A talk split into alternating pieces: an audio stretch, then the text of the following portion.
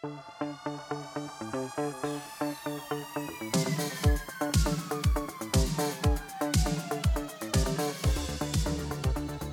aí pessoal, seja muito bem-vindo a mais um episódio do podcast do Economista Sincero, você bem informado ou não. Bom, no episódio de hoje a gente vai falar um pouquinho sobre a questão das apostas online. Afinal de contas, o Brasil é o país dos apostadores, é isso que eu vou provar aqui durante esse episódio. O governo já está de olho, né? Quer dizer, o governo viu um amontoado de gente ali. Ele quer saber o seguinte: Cadê a minha parte? O que, que essas pessoas estão fazendo? Quanto sobrou para mim? Como eu tiro mais? Então o governo está de olho. Eu já vou falar um pouquinho sobre a questão da taxação das apostas, mas antes eu acho que a gente pode começar falando desse movimento pelo mundo, né? Afinal de contas, como funciona esse mercado todo de apostas online pelo mundo? Não tem nada padrão. Nos Estados Unidos, desde 2018, uma decisão da Suprema Corte permitiu a legalização das apostas excluindo as competições universitárias, mas lá vocês sabem como é que é, de estado para estado, então 34 dos 50 estados têm algum tipo de permissão, nos outros a questão já é um pouquinho mais complicada. Já na Europa, temos vários exemplos de permissões. O Reino Unido, acho que é o lugar mais tradicional das casas de apostas, né? Então ele tem suas regras, Espanha e Itália também tem. Todos permitem de alguma forma. Só que na Itália, desde 2007, nós temos regras mais duras. Por quê? Por causa dos escândalos no futebol. Né? Deve ser horrível você morar num país que tem problemas com o futebol.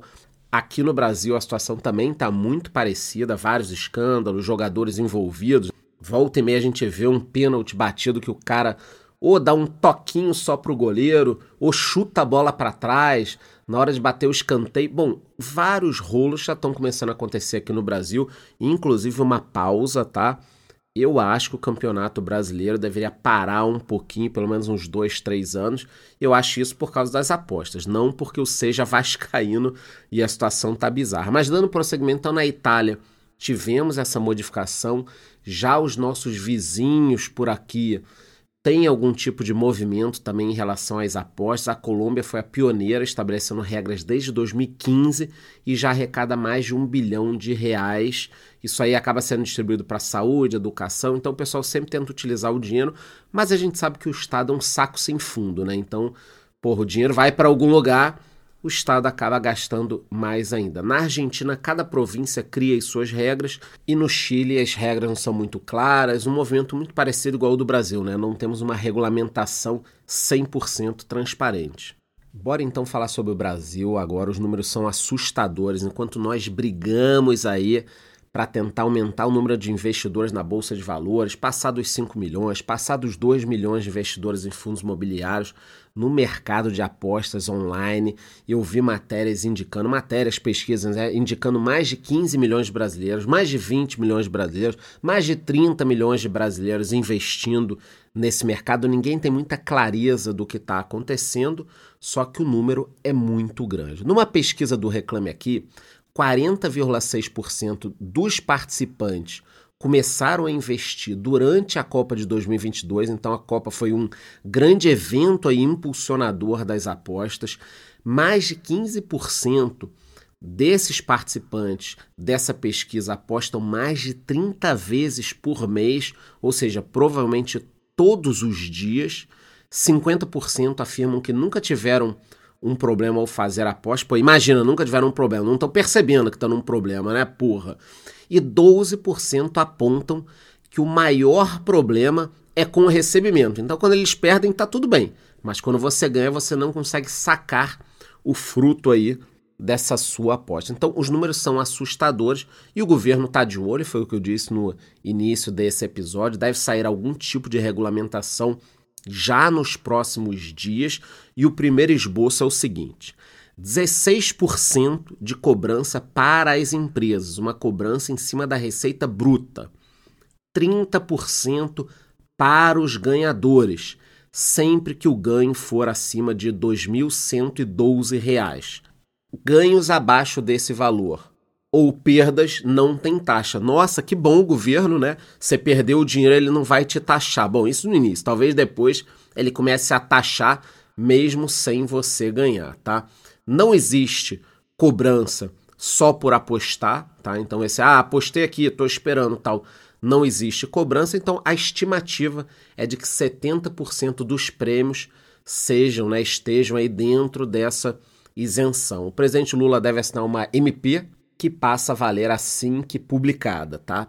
A previsão inicial do governo era faturar 12 bilhões, 15 bilhões, 20 bilhões, mas eles refizeram as contas e parece que deve ser arrecadado algo em torno de 2 bilhões por ano, que é pouco para um governo que só fala em taxar, taxar, taxar, taxar.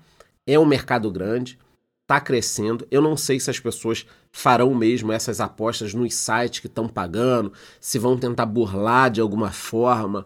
Saiu uma outra pesquisa em relação aos sites esportivos, ao número de acessos em todo o mundo e o Brasil ficou em primeiro lugar com 3,2 bilhões de acessos, acima do Reino Unido, que é o grande lugar aí tradicional. No ano passado, todos os clubes da Série A do futebol tiveram algum tipo de patrocínio de casas de apostas.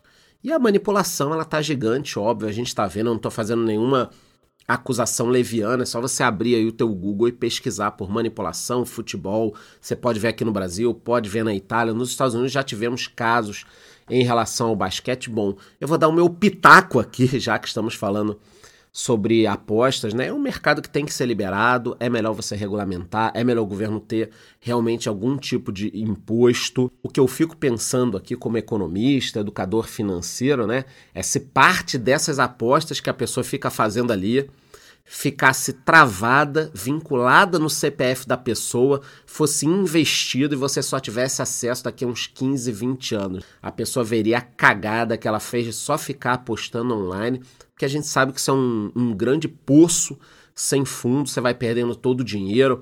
Eu me assustei quando eu vi que 15% das pessoas apostam mais de 30 vezes por mês. Algumas pessoas perdem todo o dinheiro, elas ficam ali jogando. E eu gosto muito de dividir os sites em dois tipos diferentes. Nós temos os cassinos online e nós temos os sites de apostas esportivas. Qual a diferença que eu vejo nesse modelo? O cassino online é um negócio feito para tomar o teu dinheiro. O algoritmo vai sempre jogar a favor da banca. Então você aposta ali, o computador faz um cálculo e toma o teu dinheiro. Eu acho que é um negócio que talvez pudesse ser proibido, tá? Já a casa de aposta esportiva, não, você tem uma chance de ganhar. Eu que sou vascaíno, por exemplo, posso ficar apostando ali no Vasco, em algum momento vai dar uma zebra e eu vou ganhar. Mas está vinculado ao jogo, não a um algoritmo, entendeu? Então, vou recapitular. Dois tipos de site.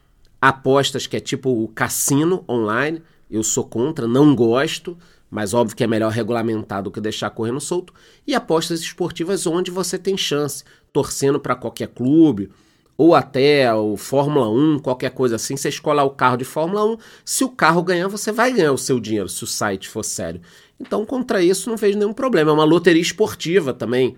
É igual a Mega Sena, é igual qualquer coisa. Já o cassino online não. Mas todos esses números são assustadores, principalmente o número de que o Brasil é o primeiro no ranking mundial em acesso a sites esportivos com 3,2 bilhões de acessos, muito à frente do segundo lugar. Eu acho que é muita aposta para pouco estudo, para pouco investimento. E eu estou fazendo aqui a minha parte, tentando mudar. Falta o governo fazer a parte dele, mas o governo quer fazer parte de porra nenhuma. O governo não quer fazer parte, ele quer a parte. A parte dele, que eu já falei aqui: 16% para a empresa, 30% para o ganhador, o resto é problema nosso. Então é isso, eu dei um panorama. Agora me digam aqui vocês, nos comentários, a opinião de vocês, se são favoráveis à legalização, são contra, entendem esses dois tipos de modelo que eu falei. Me digam aqui nos comentários. É isso aí, te vejo no próximo episódio.